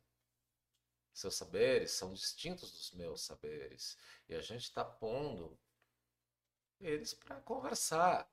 Como você, enquanto entrevistador, vai falar, vai fazer uma pergunta e eu vou ficar querendo tagarela falando, então vai parecer que eu sei, cara os saberes são distintos e eles se complementam. E nós conversamos isso antes de começar, né? Uhum. É, acho que o que nos falta, né? Não importa quem é o mais filho da puta, com uma pergunta final. O que falta é compartilhar. O mais filho da puta é o que não compartilha. Porque saber, se compartilham, não perde a tua essência. Se eu passo o meu saber para você, eu não perdi o meu. Exatamente. Você entende? Ele fica. Então eu só tenho a agradecer. É... Fora aquele, aquele retardado que eu já conheço ali, ó, e adoro. É um grande Eu acho que não prazer. precisa especificar, mas ele tá falando É, do Hildo. eu acho que tem uma coisa, a gente nem dá tempo para discutir, ficaria mais uma noite discutindo uma questão de como você não não escolhe certas coisas na vida e quando você percebe você já é e não tem como voltar atrás. Tipo, eu sou um palmeirense que eu tô olhando esse símbolo do Corinthians o tempo todo e eu queria mandar um, não sei se ele tá vendo, mas queria mandar um beijo no coração do Marcelo Gavião, que cuidou do meu pai, assim, por muito tempo, de um velho palmeirense, de boa, mas assim, que como até na questão de torcer, a humanidade manda muito mais. E pra torcida do Corinthians, assim, que se eu pudesse escolher, eu seria corintiano, mas como não escolhi, Não se escolhe essas coisas. É. não fudeu. Mas o meu perfil não é de palmeirense. Você não comeria coxinha com queijo. Foi pesado falar aquilo, mas eu acho estranho. porque Coxinha é coxinha.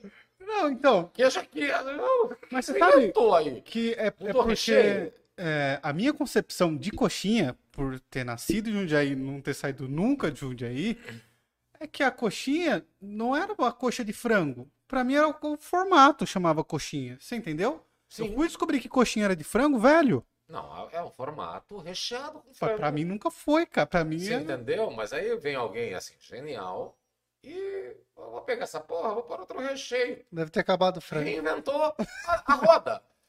Cara, gente, de queijo é gostoso, mas É a bolinha de queijo. formato diferente. Entendeu? Então, É que a acho que gente é Jundiaí- pegado nas Mas isso é importante, a hora que eu citei isso, é que eu via Jundiaí com uma coxinha de queijo, com a ocupa colab- colaborativa, eu vi que eu estava errado. E eu que não estava me relacionando direito. E estar aqui com vocês, o grande prazer é estar se relacionando de uma forma direita, assim, de- você entendeu? E mas tem, tem como vingar. é isso. É É isso. isso? Legal, Cara, galera. muito obrigado. Quero agradecer a todo mundo que tava, que participou do chat aqui, mandar um beijo pra todos. E é isso, né, Fabrício? É isso. Vamos nessa? Vamos. Obrigado, galera. Até a próxima. Um abraço e tchau, tchau. Tchau, Pode tchau. beber agora, né? Pode. Gostou? Adorei.